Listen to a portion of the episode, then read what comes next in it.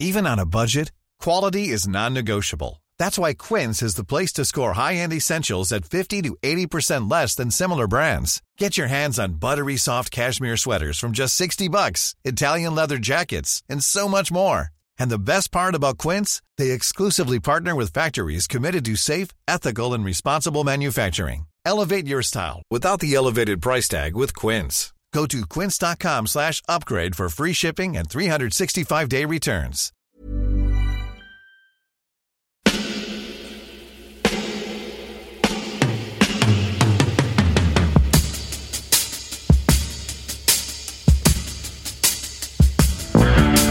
Votre copain Jack Burton, il regarde l'orage bien droit dans les yeux et il lui dit T'es si tocard que tu passerais pour un chef-d'œuvre de l'art moderne.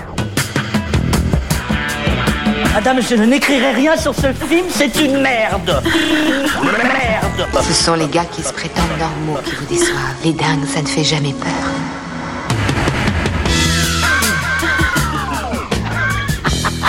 Elle nous connaît dans les coins, la. Salut, c'est Clémence. Bienvenue dans Sale Temps pour un film, le podcast qui fait la pluie et le beau temps sur le cinéma. Tous les mercredis, on se retrouve pour vous parler de la sortie de la semaine. Derrière les micros, une bande de chroniqueurs remontés à bloc. J'ai le plaisir de retrouver Marie. Salut. Marie. Salut. Julien. Salut Julien. Salut Clémence.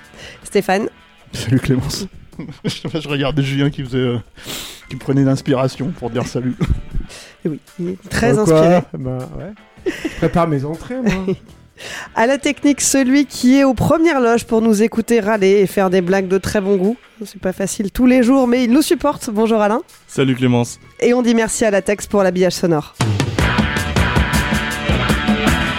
Cette semaine, ça va être un carnage. Et c'est même pas moi qui le dis, hein. Let There Carnage, c'est le sous-titre de Venom 2 qui débarque dans les salles cette semaine et dont on va parler aujourd'hui. On y retrouve Tom Hardy, alias Eddie Brock, qui cohabite toujours avec le symbiote Venom. Ces deux-là ont une petite vie de couple, tranquille, quelques engueulades par-ci par-là. hein. Non, Venom, on ne mange pas les gens. Mais bon, globalement, ça va. Jusqu'au jour où Eddie croise la route de Cletus Cassady, un tueur en série qui va devenir l'hôte d'un autre symbiote, le fameux Carnage. Pour ce deuxième film du Sony Picture Universe of Marvel Characters, on change de réal. Ruben Fleischer, qui avait mis en scène Venom, le premier opus de la série, n'était pas dispo, et c'est donc Andy Serkis qui reprend le flambeau. Andy Serkis, ou plutôt Monsieur Motion Capture, Gollum dans Le Seigneur des Anneaux, c'était lui, César dans La planète des singes, c'était lui aussi, mais Andy est également actif derrière la caméra, puisqu'on lui doit Breathe en 2017 et Mowgli, la légende de la jungle en 2018. Côté casting, on retrouve Tom Hardy donc, mais aussi Woody Harrelson dans le rôle du grand méchant qui héberge le symbiote Carnage, et puis aussi Naomi Harris, Michelle Williams et J.K. Simons. En 2018, Venom avait connu un immense succès commercial malgré les mauvaises critiques de la presse. Il aurait rapporté plus de 850 millions de dollars de recettes mondiales. Est-ce que cette suite rencontrera le même succès auprès du public? Venom 2 sort dans les salles françaises aujourd'hui, donc euh, du côté des spectateurs, on va bientôt le savoir, mais côté critique, eh bien notre fine équipe va nous le dire tout de suite. Venom 2, est-ce qu'on va le voir au cinéma? Attention, vous pouvez répondre juste par oui ou par non, on détaillera après. Julien, Non, bah non, non. Ah Non. non. Marie Non plus. Non. Non. Bon, vous savez à quoi vous en tenir. Si vous ne voulez pas perdre votre temps, n'allez pas voir Venom 2 au cinéma, mais vous pouvez toujours nous écouter en parler. Bon, Venom 2, on ne va pas voir au cinéma, c'est sûr. Qui commence? Qui lance les hostilités? Julien, Julien, je te vois. Pourquoi moi? Bah sinon moi je veux bien commencer. Hein. Marie, Moi j'ai pas grand chose à dire donc ça va aller vite. hein. plus, hein. Mais en fait j'étais presque à deux doigts de dire oui, allez le voir parce qu'en fait c'est presque un, un cas d'école tellement il y a rien qui marche dans ce film. Enfin je sais pas, moi j'ai pas compris à qui ça s'adressait. En fait à la base déjà pour le premier euh, Venom qui était déjà euh, déjà pas bien. euh, un- il voulait partir sur un film, euh, un, film euh, rated R qui était euh, donc censé être comme, comme Logan ou comme un Deadpool avec plus de violence et tout. Et ils sont partis sur du PG-13 pour pas perdre euh, bah, le grand public, les enfants et tout. Du coup, c'est des films qui sont censés être comiques. Euh, en fait, moi, ce, ce film-là, il m'a fait penser à la scène du homard euh, du premier, et enfin la scène des homards étirée sur euh, tout le film en fait, où, où Venom devient le Putain, ressort. ce serait bien. hein. Ah mais moi j'avais trouvé Non, ça. Non mais la, scène des homards, j'ai déjà trouvé ça tout pourri en fait. Et, Ouais, mais au moins, c'était, il se passait un truc, quoi. Enfin, vas-y, pardon. Mais, mais du coup, ouais, moi je trouve que en fait, c'est un film qui est censé être drôle parce que Venom devient le ressort comique du film. En fait, il n'y a pas du tout la noirceur de Venom. Il y a pas. En fait, même avec Andy Serkis au, au- au- à la réal, je me disais, mais il y a peut-être un truc avec Gollum, Smeagol, machin. Y a peut-être, euh, il y aura peut-être quelque chose sur la dualité, le, le personnage déchiré entre lui-même, entre l'autre, machin. En fait, non, pas du tout. euh, Il y a pas, il y a- il y a pas du tout ça. C'est juste, euh, il y a des scènes de, bah, tu t'en parlais tout à l'heure, c'est presque des scènes de comédie romantique en fait entre les deux, avec des trucs ultra gênants. J'étais très très gênée pour Tom Hardy en fait. Je, je comprends pas trop ce qu'il fait là, surtout qu'il est un, un peu à l'origine de. Enfin, il produit, il est à l'origine de l'histoire et tout. Ah, c'est son bébé. Ah hein. ouais, c'est et il a signé pour trois films, donc il est il est bien dedans jusqu'au cou et il a l'air très content d'y être. Et moi je comprends pas en fait. Et j'ai jamais vu. En fait c'est censé donc c'est censé être drôle et j'ai jamais vu autant de blagues tomber à côté. J'ai ri une seule fois. La seule fois où j'ai ri, c'est de gêne en fait, mais vraiment j'ai ri du film et pas euh, pas avec le film. Et, euh, et ouais, je comprends pas à qui ce film est destiné parce que moi j'ai pas lu les comics, mais je voilà, je pense que vous en parlerez peut-être vous après euh, mieux que moi, mais je pense que ça peut pas satisfaire les lecteurs de comics. Je pense pas que ce soit un film pour enfants ou alors on prend vraiment les enfants pour des idiots et c'est pas parce qu'ils sont jeunes qu'ils sont idiots et il faut pas leur montrer des choses comme ça non plus. Donc en fait, je sais pas et le film marche très bien aux États-Unis, je comprends pas et c'est comme pour le premier, je, je comprends pas quoi.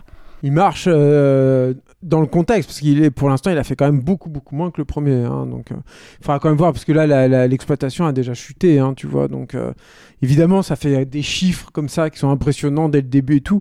Il faut quand même voir sur la longueur si ça va, si ça va tenir le coup, quoi. Je continue- ah, du coup, je. Tu, Bah, tu peux tout à fait enchaîner, sauf si Marie a quelque coup, chose à... Ah bah moi j'ai dit que j'avais vraiment pas grand chose à Ah ouais, dire tellement je, je, je, je sais Mais pas quoi faire plus, de ce film fait. quoi. Mais Ça je pense que c'est vachement dur de, de dire. Il y a, il y a un, on a, un- on a un collègue euh, qui s'appelle Simon euh, Rio, là, qui, aime bien euh, quand il sort des salles, il, aime bien euh, se fendre d'un petit tweet au, langage fleuri et aux métaphores printanières. Et puis là sur Venom, il, a, il a, il a lancé un truc. alors je me rappelle plus, j'aurais peut-être dû le ressortir pour le, le préparer, mais vous le retrouverez facilement si ça vous intéresse en disant ouais c'est une honte enfin c'est pas une honte mais il dit il dit je crois qu'il dit c'est un truc de faux sceptique comme si c'était une espèce de hum, d'immondice euh, euh, comme ça un truc euh, monumental euh, vraiment voilà bah moi j'aimerais bien que ce soit le cas en fait Hein, j'aimerais bien parce que je veux dire les ratages un beau gros ratage c'est génial hein, c'est beau quoi je veux dire quelqu'un qui tombe dans la rue qui tombe juste et voilà, qui sont un peu mal, bon voilà, mais qui tombent bien, tu vois, qui, qui tombent en glissant comme ça, qui essaient de se rattraper et tout. C'est c'est beau, c'est drôle, quoi. Là, tu rigoles, il se passe quelque chose, quoi. Là, il se passe rien. Il tombe même pas, en fait. Il y a, il y a je, enfin, je sais pas si ma métaphore du coup est parlante, mais il tombe pas, il y a rien, c'est c'est c'est morne. Il- C'est un film, il y a, il y a rien. Moi, je- ce qui m'étonne en fait là-dedans, c'est que les mecs, ils- et quand je parle des mecs, c'est le studio Sony, ils arrivent à prendre euh, des talents euh, quand même, euh, c'est pas rien. Gère Tom Hardy, c'est pas rien. Woody Harrelson, c'est pas rien. Andy Serkis, c'est pas rien. À la base, le casting est quand même... Robert euh, Richardson, c'est pas rien, quoi. Enfin, c'est pas rien. Beltrami et. Beltrami, et Beltrami à la Marco musique. Beltram à la, Beltram à la musique. Moi je suis incapable raison. de me rappeler du thème du film quoi. Je veux dire, Beltrami, il y, a- il y, y avait Numéris aussi qui est dans le, le casting et tout. Je veux dire, C'est des talents, ça. C'est des gens, ils trimballent des trucs, ils ont de la puissance. Avec un truc en plus comme Venom. Venom, c'est, euh, comme l'a, l'a dit Marie, c'est, normalement, c'est le, c'est en fait, c'est un personnage qui, qui brise, de ce que je connais du personnage. Moi, je suis pas un suis gros connaisseur du personnage en comics, mais dans, dans ce que j'ai lu. euh, notamment chez Todd McFarlane et tout, c'est un personnage qui brise toutes les, barrières, qui, a- qui a, qui a- qui a aucune inhibition, euh, qui et ils arrivent à en faire un truc tout morne. C'est tout morne. C'est, c'est, c'est, on te dit, en fait, Venom 2, c'est on te dit, tiens, bou- tu vas bouffer une bonne entrecôte bien saignante, là, machin, et en fait, c'est une saucisse Erta, quoi. C'est, il c'est, c'est, c'est- y a même pas de porc là-dedans, c'est que de la farine, quoi, dégueulasse, euh, En même cuite, temps, euh, t'aurais cuite du porc dans l'entrecôte. euh, C'est, c'est, enfin voilà, quoi. C'est, c'est, c'est- je veux dire, c'est, c'est. Donc voilà, il n'y a pas, y a pas grand chose, je trouve effectivement à dire au- au-delà de ça. Euh, J'ai, surtout, euh, il y, a un- autre terme aussi que j'entends beaucoup sur le film et je terminerai là-dessus parce que je sens que par contre Stéphane il a à dire, mais qui est bouillie numérique. Et c'est pareil. Moi, je veux dire, euh, donnez-nous de la vraie bouillie numérique. Donnez-nous du loup-garou de Paris, du. du, du, du Spawn, du, du Mortal Kombat 2, enfin des trucs vraiment où les effets spéciaux ils sont vraiment ils, ils sont tout dégueulasses et puis voilà. Parce que ça c'est rigolo moi, tu te marres, tu tu revois l'écran, tu dis moi je, je, je vois l'écran là quand je vois Venom et puis j'attends que ça se passe quoi. Et puis il y a rien qui me choque, il y a rien qui fait rire effectivement, il y a pas de scène impressionnante, tu sens que c'est encore un film t'as qu'à peur de, de choquer de et ce qui est totalement paradoxal quand tu vois d'une part encore une fois les les talents impliqués qui sont quand même pour beaucoup connus comme des, personnages un peu rebelles et tout qui ont bousculé les normes, qui ont bousculé la technologie au cinéma et tout. Et puis euh, quand tu vois euh, quand tu vois le, sujet même en fait de, Venom, donc euh, c'est vrai qu'effectivement on se demande à qui ça s'adresse quoi. Moi je, je, je, je comprends pas trop le, déjà le, le fait que le premier n'ait pas été un, un échec, c'est pour moi c'était super étonnant. Il y a eu vraiment une division entre les critiques d'une part qui clairement avaient leur avis sur, sur le film et le, fait que de l'autre côté le public a quand même accueilli ça. euh, Mais pourquoi? Enfin, qu'est-ce qu'ils trouvent là-dedans, les gens, en fait? C'est une, vraie, une vraie question que je me pose. hein. Ce serait intéressant s'il y a des, des, des, des gens qui ont pris du plaisir au premier film qui nous disent hein, dans, les, dans les réactions, parce que pour moi, c'est une vraie question. Je ne pose pas cette question avec de la condescendance, c'est une vraie incompréhension. Je ne comprends pas ça. Moi, j'y allais aussi pour Serkis. Peut-être un tout petit peu euh, là-dessus, euh, Steph, avant que tu Ouais, parles. ouais, Je suis ouais. désolé, mais moi, Serkis, alors déjà, j'avais vu son livre de la jungle, qui est, qui est un film qui a un film à problème, qui est sur Netflix encore qui est un film qui a des problèmes, tu sens que ça n'a pas été produit à la hauteur de ce que ça, ça aurait dû. Mais c'est intéressant, c'est vraiment intéressant, surtout quand tu connais le Kipling et tout. Et c'est c'est vraiment bien, quoi. Et, euh, et puis, il y avait une vraie. C'est quand même un mec qui a. Il n'y en a pas beaucoup comme ça, qui, moi, je considère sont des auteurs dans, dans leur. euh, dans leur milieu, dans leur. euh, alors, je sais pas trop comment dire, dans leur. euh, dans la technologie dont ils sont emparés. Il a une vision, euh, c'est une évidence. Moi, j'ai intérêt deux fois quand il te parle de César, quand il te parle de Gollum, il a ou du capitaine Haddock, il a une vision. Il ferait pas ces trucs, il, a- accomplirait pas des exploits pareils.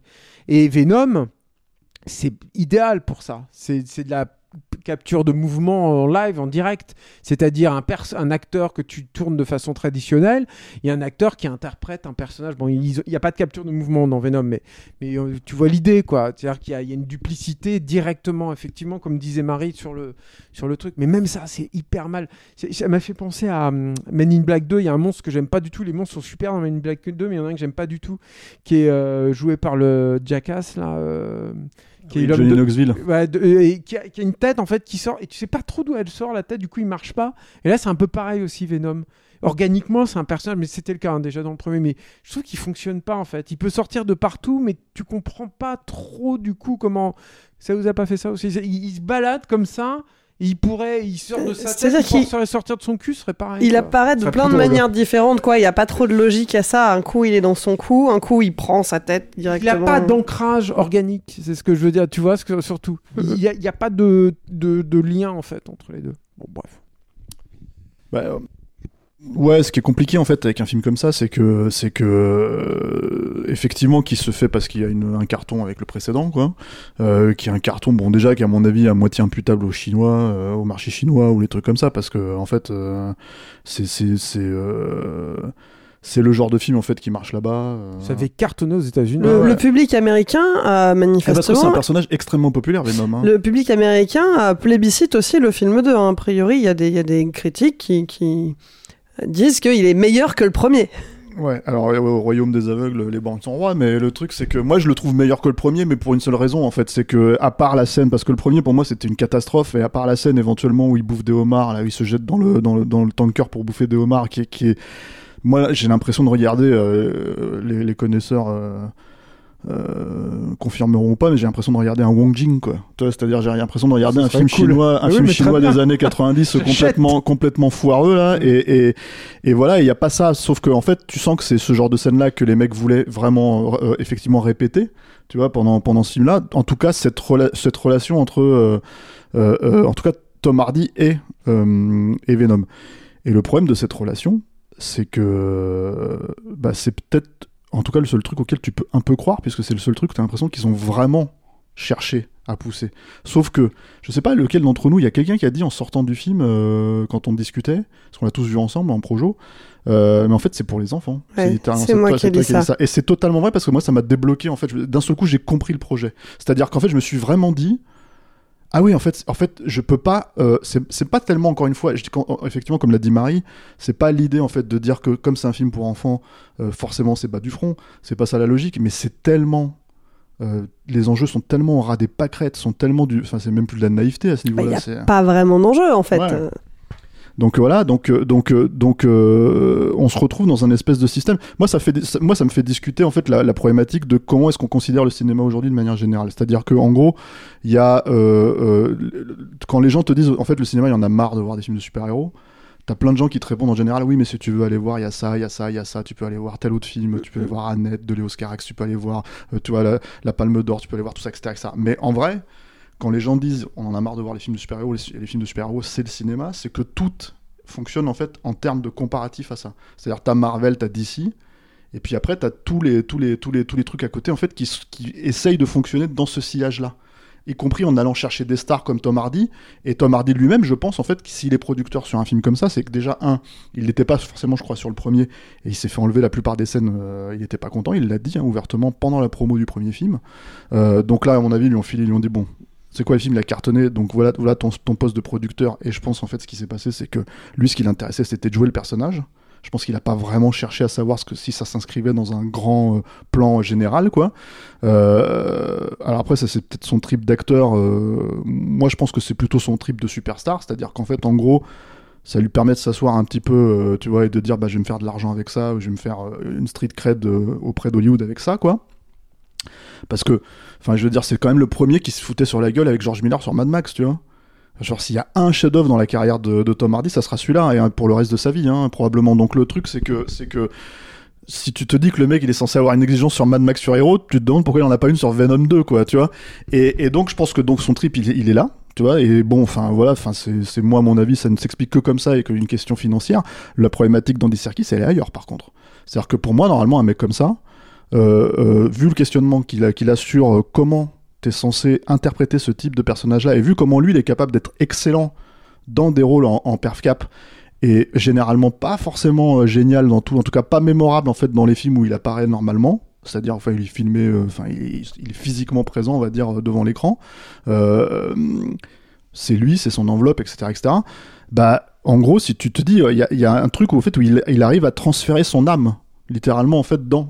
Euh, comment dire, euh, c'est un peu plus complexe que ça. Je pense que Julien me, me, me- me- qui, qui me regarde d'un œil torve, tu vois, ne sera pas forcément d'accord. Mais en tout cas, en tout cas, je pense qu'il y a cette des choses dans ce podcast. Non, mais parce que, en fait, il y a cette dynamique, en fait, que tu te dis, au moins, à défaut de faire un film qui tienne debout, il y aurait au moins, euh, comment dire, cette capacité à faire acheter ça. Et je pense que c'est pareil. Je pense qu'en fait, c'est le seul truc qui, qui- qui est plus ou moins, entre guillemets, réussi. C'est-à-dire pas aller pas sur le papier, pas à l'écriture. Hein. Genre, la relation, euh, la relation bromance entre Eddie Brock et Venom, elle est juste catastrophique. Catastrophique. Enfin, pas, moi, j'ai parié, on a parié une seule fois, je crois. En fait, c'est- c'est c'est vraiment, euh, c'est vraiment foiré. La mais... salle n'a pas ri. mais Après, par c'était une contre, ouais. salle de, de, de, de journalistes. hein, Ouais, mais les salles de une journalistes, enfin, moi j'ai vu une salle de jour- j'ai vu Avengers dans une salle de journalistes où ils étaient tous morts de rire. Donc en fait, ça fonctionne. Les journalistes de cinéma, quoi qu'on en dise, en fait, c'est c'est le public. Et en fait, euh, le truc avec ce film-là, c'est qu'effectivement les gens n'ont pas rigolé parce qu'à mon avis, c'est pas des enfants. Bah, Et- t'as l'impression qu'il y a cette volonté de faire une espèce de buddy movie. Euh, Oui. Il y a, y oui. vraiment ce, ce truc, mais oui, non, ça ne marche pas. Et- Moi, je connais des enfants, ils rigoleront pas à ça. Oui. Parce ce que parce dire, parce que tes tiens. enfants sont bien élevés. Mais, euh, mais, euh, mais, mais même au-delà de ça, en fait, c'est parce que effectivement, ça va pas assez loin ou quoi, ou quoi que ce soit, mais c'est surtout parce que, en gros, le, le relationnel, c'est en fait euh, machin, il est pas, il est pas, il- en fait, c'est Venom qui part en fait quand il quand il trouve des corps, il part en fait dans des rêves parties quoi. Ah, j'avais oublié ce moment ultra gênant. Et, et tu te dis, mais, mais qui a réfléchi à ça? Qui en fait s'est dit, tiens, on va faire cette scène et cette scène, elle va être cool. Tu vois, et en admettant en fait, parce que moi, moi, moi c'est un personnage qui m'a toujours assez posé problème en fait, Venom dans le comics. C'est-à-dire que j'ai jamais trop, euh, jamais trop tripé. Et il y a tout ce truc en fait de questionnement autour de, comment le traiter au cinéma qui s'est posé à l'époque de Spider-Man 3 de Sam Raimi, où en gros. euh, les gens étaient très peu satisfaits en fait de- du, du traitement du personnage, ce que je peux éventuellement comprendre si on aime la BD. Mais en gros, moi, j'avais surtout un problème avec le, le- le- le- l'interprète, en fait, qui était, comment il s'appelle, Topher Grace, Topher hein, Grace. qui était nul, quoi, nul. Et du coup, comme c'est lui que tu voyais le plus, en fait, en gros, bah, tu pouvais pas acheter trop le, personnage de l'autre côté. Mais euh, le truc, c'est que le design, le fonctionnement du personnage, ce qui, ce qui servait dans le film, pour moi, ça allait. C'est-à-dire la créature, hein, je parle vraiment de la créature. Mhm.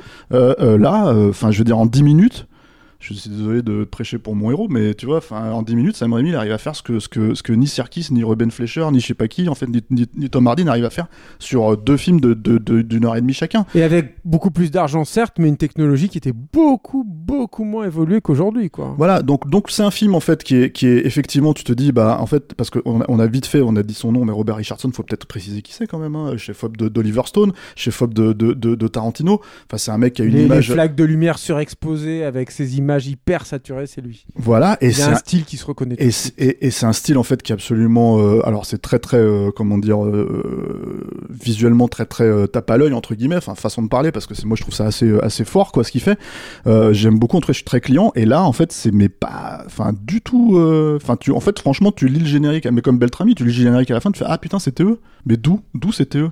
Et pour le coup Richardson c'est pas quelqu'un qui qui prend le chèque en général donc c'est là où c'est c'est on questionne en fait il y a un vrai questionnement de quel était leur intérêt en fait à eux euh, de faire en fait ce film-là en Serkis et, et Richardson quoi. Mais je pense qu'il y a, a- a- a peut-être possi- possiblement un projet derrière tout ça qui, qui a attiré ces talents-là. Euh, je ne sais pas à quelle étape, on connaît pas la vérité en fait sur une production de, de ce type-là.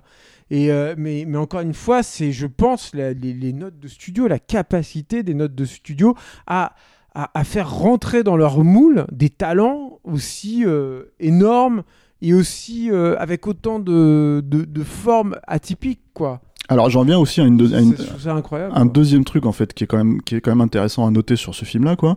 Euh, même si c'est dans le générique de fin, même si c'est une scénette très Euh, rapide. J'allais y venir. Voilà, euh, il y a l'idée que, en fait, donc, t'as- comme tu l'as précisé, en fait, et je sais pas si c'est un terme officiel, euh, comment tu l'as appelé, le, le Sony Pictures Marvel. Oui, euh, c'est le terme officiel, c'est ouais, le tout terme à fait. officiel, putain, les mecs, ils à rallonge, quoi. C'est le. euh, je vais te retrouver le nom à rallonge exprès. C'est le Sony Picture Universe of Marvel Character. Voilà. Donc, là- c'est en gros c'est c'est l'univers euh, J'en ai étendu pas marre. Moi, j'en ai marre. hein. de Sony. Personnellement, j'en ai, j'en ai marre. Non, mais, On en fait, d'autre mais chose, qui- on peut parler d'autre Attends, chose aussi attends. dans ce podcast. Vous voulez là- pas qu'on parle d'autre chose? Attends, on va terminer. On va, on va ter- bah, c'est toi qui nous a dit, ah, les gars, il faut faire Venom. Hein. Toi, On est c'est là à anti- cause de Serkis. toi. Attends. Ah oui, si, putain, merde. Qui la faute Donc voilà. Et donc effectivement, ce, ce film-là s'inscrit dans le cadre de, ce- de cet univers Marvel via Sony, Euh, et, euh, et il va y avoir un troisième film. Euh, Et surtout, puisqu'en fait, euh, euh, euh, ça s'inscrit dans le MCU maintenant.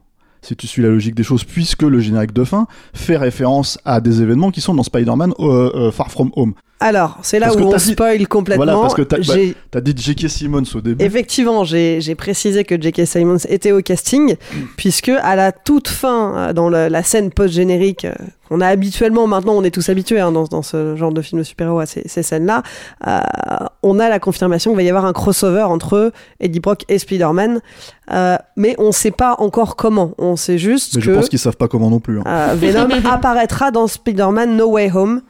Euh, Ah, il est censé apparaître dans No Way Home euh, Venom. On ne sait pas comment, mais euh, officiellement. euh, D'accord.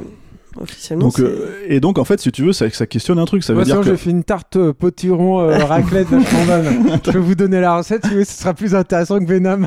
Non, mais en tout cas. qu'on est en train de parler un crossover entre Non ces mais sur- surtout en fait ce qui est intéressant c'est de se dire d'un seul coup donc le MCU récupère un personnage comme ça pour se dire en gros en fait euh, juste parce que ce personnage est populaire eux ils sont satisfaits par euh, le traitement c'est là où en fait où d'un seul coup en fait ça moi j'en reviens encore plus à questionner l'apport arti enfin le, le- la logique artistique en fait d'un d'un- d'un- d'une super méga franchise qui s'empile les unes sur les autres comme comme le MCU tu vois parce que d'un seul coup en fait Mais on je peut pense qu'il va apparaître dans les Spider-Man, mais pas forcément dans les Marveleries. hein. mais les Spider-Man sont censés faire partir du MCU Ouais, mais enfin, c'est la- c'est le, le point de liaison, en fait. Oui. c'est le point de liaison mais C'est- le- Je pense que tu vois, dans la suite, par exemple, de, de, de l'animé, il, il, il a été évoqué la possibilité d'avoir un croisement avec, euh, avec justement le Spider-Man Live dans un des, des multiverses.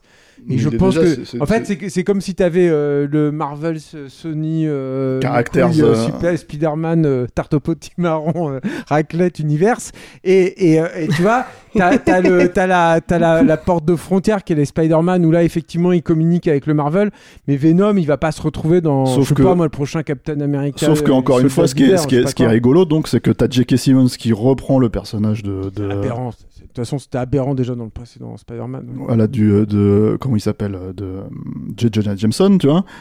Donc là, ça c'est ok, on prend ce qu'on veut chez Sam Raimi, on le remet, tu vois. Mais Venom, on n'en veut pas parce qu'en fait, cette nouvelle, cette nouvelle itération, finalement, elle est beaucoup plus populaire. Le Venom de Spider-Man 3, on n'en veut pas, on, prend, on va prendre celui-là, tu vois. Donc en fait, à un moment donné, d'un seul coup, tous ces empilements de trucs, tu te dis, mais euh, euh, j'aimerais. Et là, pour le coup, c'est aussi une question, puisqu'on a l'air de poser des questions aux gens directement dans les, dans les commentaires pour qu'ils nous répondent. Euh, c'est aussi une question de, en fait, ça vous fait vraiment triper Est-ce que ça fait vraiment triper les gens euh, de savoir que en fait un personnage comme Venom va se retrouver dans un dans le Spider-Man du MCU que le M- que le Spider-Man du MCU va se retrouver là-dedans? En fait vraiment il y a tous ces trucs est-ce que c'est vraiment un enjeu euh, intéressant où tu te dis c'est excitant j'ai envie de voir ça en fait si tu veux dans, C'est dans, une dans le truc quoi? question parce que c'est vrai que tout ça nous est vendu. Enfin, je sais pas ce que vous avez, si vous en avez, si vous partagez mon avis euh, là-dessus. euh, J'espère que oui, quand même. Non, mais tout ça est vendu aussi par les, par les titres des articles, quoi. C'est-à-dire que moi, je me souviens que le, le, le Let There Be euh, Carnage, là, le, le, le, le, le truc avec ce- ce- cette séquence post-générique, je m'attendais à un truc et je me disais, ça doit être perçu par les gens comme un truc énorme parce que j'avais vu. Je sais pas moi, sur euh, Collider, euh, peut-être même euh, Vanity, Fair, enfin j'en sais rien, mais tous ces trucs-là, j'avais vu des, gros titres en disant Ah là là, c'est vachement étonnant et c'est courageux et voilà, et ça annonce du lourd quoi. Mais en fait, c'est vrai que tu te poses la question quand même, tu te dis Mais en dehors de ça, de ce truc euh, qui te crée une espèce d'événement de toute pièce parce que les attachés de presse sont vraiment très forts du Marvel Universe. Est-ce que le grand public tripe ça vraiment pour de vrai en fait au final? Non Vous voyez ce que je veux dire j'ai l'impression que c'est des trucs, comme tu dis, ouais, des titres d'articles, des trucs qui font du tweet et du retweet, et des ah, machin va apparaître dans tel film super longtemps à l'avance, et, euh, et moi j'ai le temps d'oublier entre temps que, que- C'est ça. d'ici que le film sorte, quoi. Tu vois, Après, en post-générique, alors- tu vois, à part le shawarma finalement des Avengers, parce que j'ai- j'aime pas hein, moi cette séquence post-générique, mais celle-là, j'en ent- je, je vois qu'elle a créé quelque chose à cette époque-là. Je- que tu, tu le veuilles ou pas, que ça te fasse chier ou pas, ça a créé quelque chose. Mais les autres, ce genre de d'annonce comme ça, Bah, Je sais pas, historiquement. Venom, il est présent dans, dans le, le Spider-Man euh, univers. Ah non, non, mais il est, il c'est un personnage Marvel, de toute un- évidence. Mais comme il y a deux façons de faire Marvel, puisqu'en fait c'est une question de droit de personnage. Oui, qui- complètement. et c'est concomitant. Mais justement, est-ce que le fait, est-ce que c'est pas ça qui crée aussi ce- cette, euh, cette réaction et qui, qui... Mais en fait, si le simple fait que Venom existe et que le simple fait que Spider-Man existe et qu'on te dit on va peut-être les mettre dans un film, on va faire n'importe quoi avec, tu vois, mais on va les mettre dans un film et qu'en fait les gens font Oh putain, il va y avoir un film avec Spider-Man, il va faire un film avec Venom, alors qu'en fait ils en ont vu des films avec Spider-Man, ils en ont vu des films avec Venom, mais en fait c'est de la merde. Oui, ou ils mais pas que c'est de la ensemble. merde, tu vois. Euh, bah si, Spider-Man 3. Donc euh, voilà, mais, mais, euh, mais tu vois, c'est c'est- en fait le, le- vraiment l'idée de faire du cinéma par réseau social. C'est ça en fait qui est complètement euh, qui est complètement dingue. Et autant en fait euh, le MCU euh, finalement arrive à créer des événements parce que moi je pense qu'il y a un peu plus que, que le que le shawarma. Je pense que les gens quand ils voient le marteau de Thor à la fin de Captain America ou ce genre de truc ou, ou vice versa, je sais plus. Enfin bref, ils sont contents quoi. T'es pré-Avengers en fait. Je pense Ouais, que ouais. je, pense, je parle surtout de ce qui s'est passé après, certes, tu vois. mais en tout cas ils arrivent plus ou moins à générer une certaine excitation sur des bandes annonces, sur des machins, etc., etc. J'ai l'impression que tous les autres personnes qui essayent de suivre le le le le, même chemin, en fait, euh, ne créent rien quoi. Il y a un Donc, réflexe pavlovien qui fait ouais, que les gens ils vont en salle. Et qu'ils attendent le générique de fin, mais, mais, mais, euh, c'est vrai qu'en dehors de ça, euh, je sais pas. Et sinon, ça dure une heure et demie. On n'a pas vraiment le temps de se faire chier à part qu'on est en train de se demander pourquoi on regarde ça.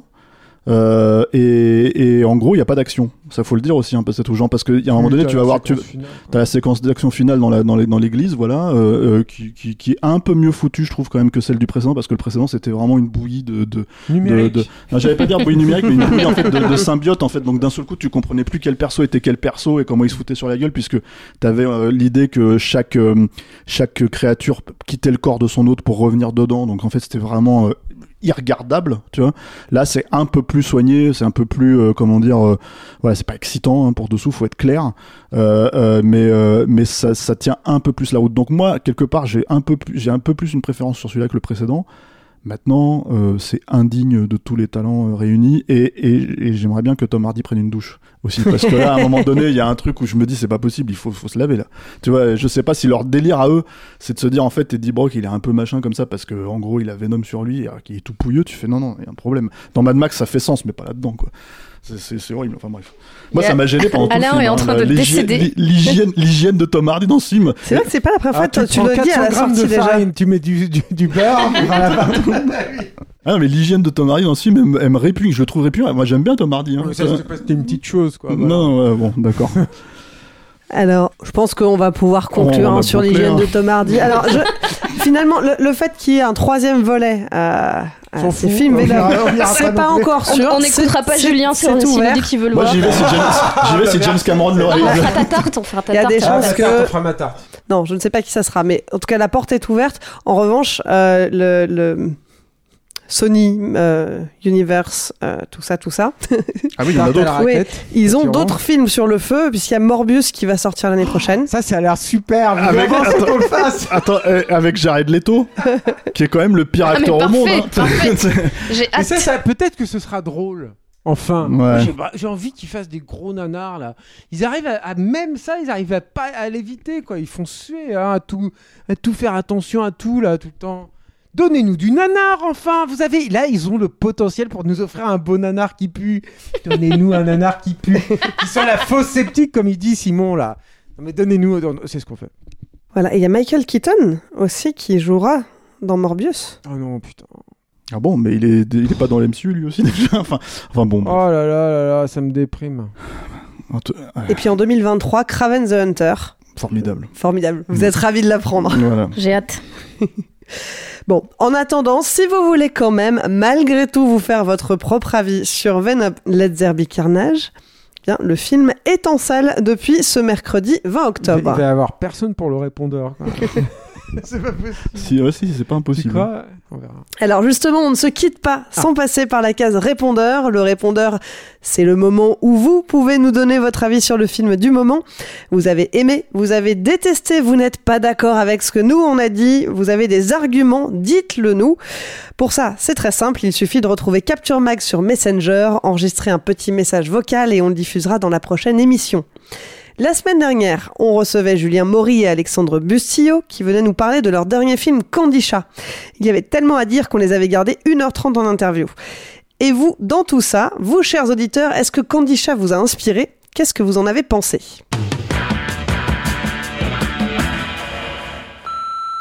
L'équipe de Capture Mag. Et euh, bah moi je suis assez d'accord avec euh, Julien et Stéphane. En fait, je trouve que euh, le problème et c'est souvent le problème chez Maury et Bustillo, c'est que il y a un scénario un petit peu bancal et que je trouve que ouais toute la mythologie autour euh, de leurs personnages principaux et en, en l'occurrence de Candy Chat, de la, de la figure horrifique du film, est un petit peu euh, bancale et c'était un peu le cas déjà dans euh, Livide. Et je trouve que euh, ils devraient peut-être s'entourer d'un troisième auteur avec eux pour muscler tout ça, parce que pour le reste, euh, les acteurs jouent plutôt bien. Je trouve que notamment pour un film français euh, sur la banlieue, ça fait jamais cliché. Je trouve que les dialogues sont plutôt assez bons. Les trois actrices, elles sont un peu méconnues, mais elles déboîtent. Maury et Bustillo ont tellement une culture cinématographique de dingue que je pense qu'ils savent jongler entre différents styles et différents genres et ils s'en amusent beaucoup. Dans l'ensemble, c'est un bon petit film de genre français, ça augure du meilleur pour ce style-là et euh, on espère qu'ils vont continuer et que leurs prochains seront encore de mieux en mieux parce que moi je les soutiens. Voilà, voilà, c'était tout pour moi. À bientôt l'équipe Capture Mag.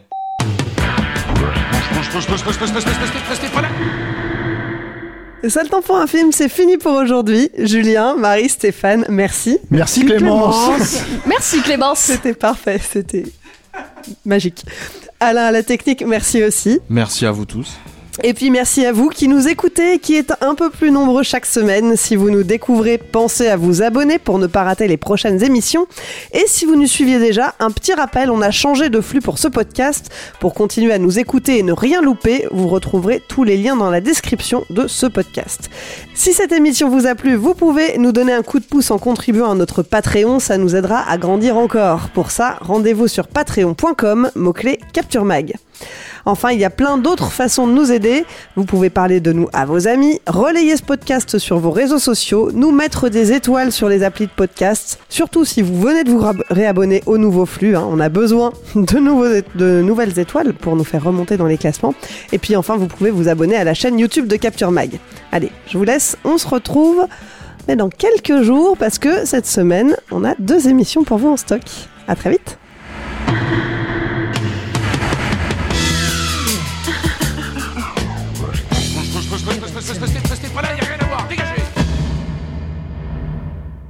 Alors tu prends 100 grammes de beurre, un peu fondu, d'accord. Tu mets à peu près 300-400 grammes, moi je le fais un peu au pif de, de farine, voilà, d'accord tu, tu, tu mélanges bien, tu mets un peu d'eau, un demi-verre d'eau, pas plus, hein, parce qu'après c'est trop collant, c'est pas pratique. T'étales ta pâte, puis tu la fais cuire un petit peu au four, 160 degrés, hein, chaleur tournante si tu as. Euh, euh, parallèlement, tu prends une courge, tu la coupes en petits morceaux, tu la fais cuire à la vapeur, comme ça, d'accord bien, bien cuite, hein, la courge. hein. Une fois qu'elle est bien cuite, tu vas l'assaisonner, tu mets, alors ça c'est selon le goût, moi j'aime bien la noix de muscade, vous aimez bien la noix de muscade? C'est bon la noix de muscade. Donc tu mets un peu de noix de muscade et tout dedans, tu l'écrases, ok, d'accord tu mets, tu, tu mets du poivre, évidemment, de la, de- tu écrases au fond de la pâte qui est un peu cuite, mais pas trop, faut pas trop cuire la pâte et tout, surtout quand c'est une pâte maison comme vous venez de la faire.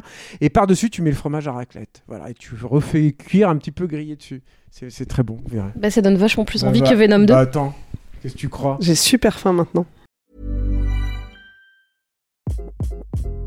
Hi, this is Craig Robinson from Ways to Win, and support for this podcast comes from Invesco QQQ, the official ETF of the NCAA. The future isn't scary. Not realizing its potential, however, could be. Just like on the recruiting trail, I've seen potential come in many forms as a coach. Learn more at Invesco.com slash QQQ. Let's rethink possibility. Invesco Distributors, Inc.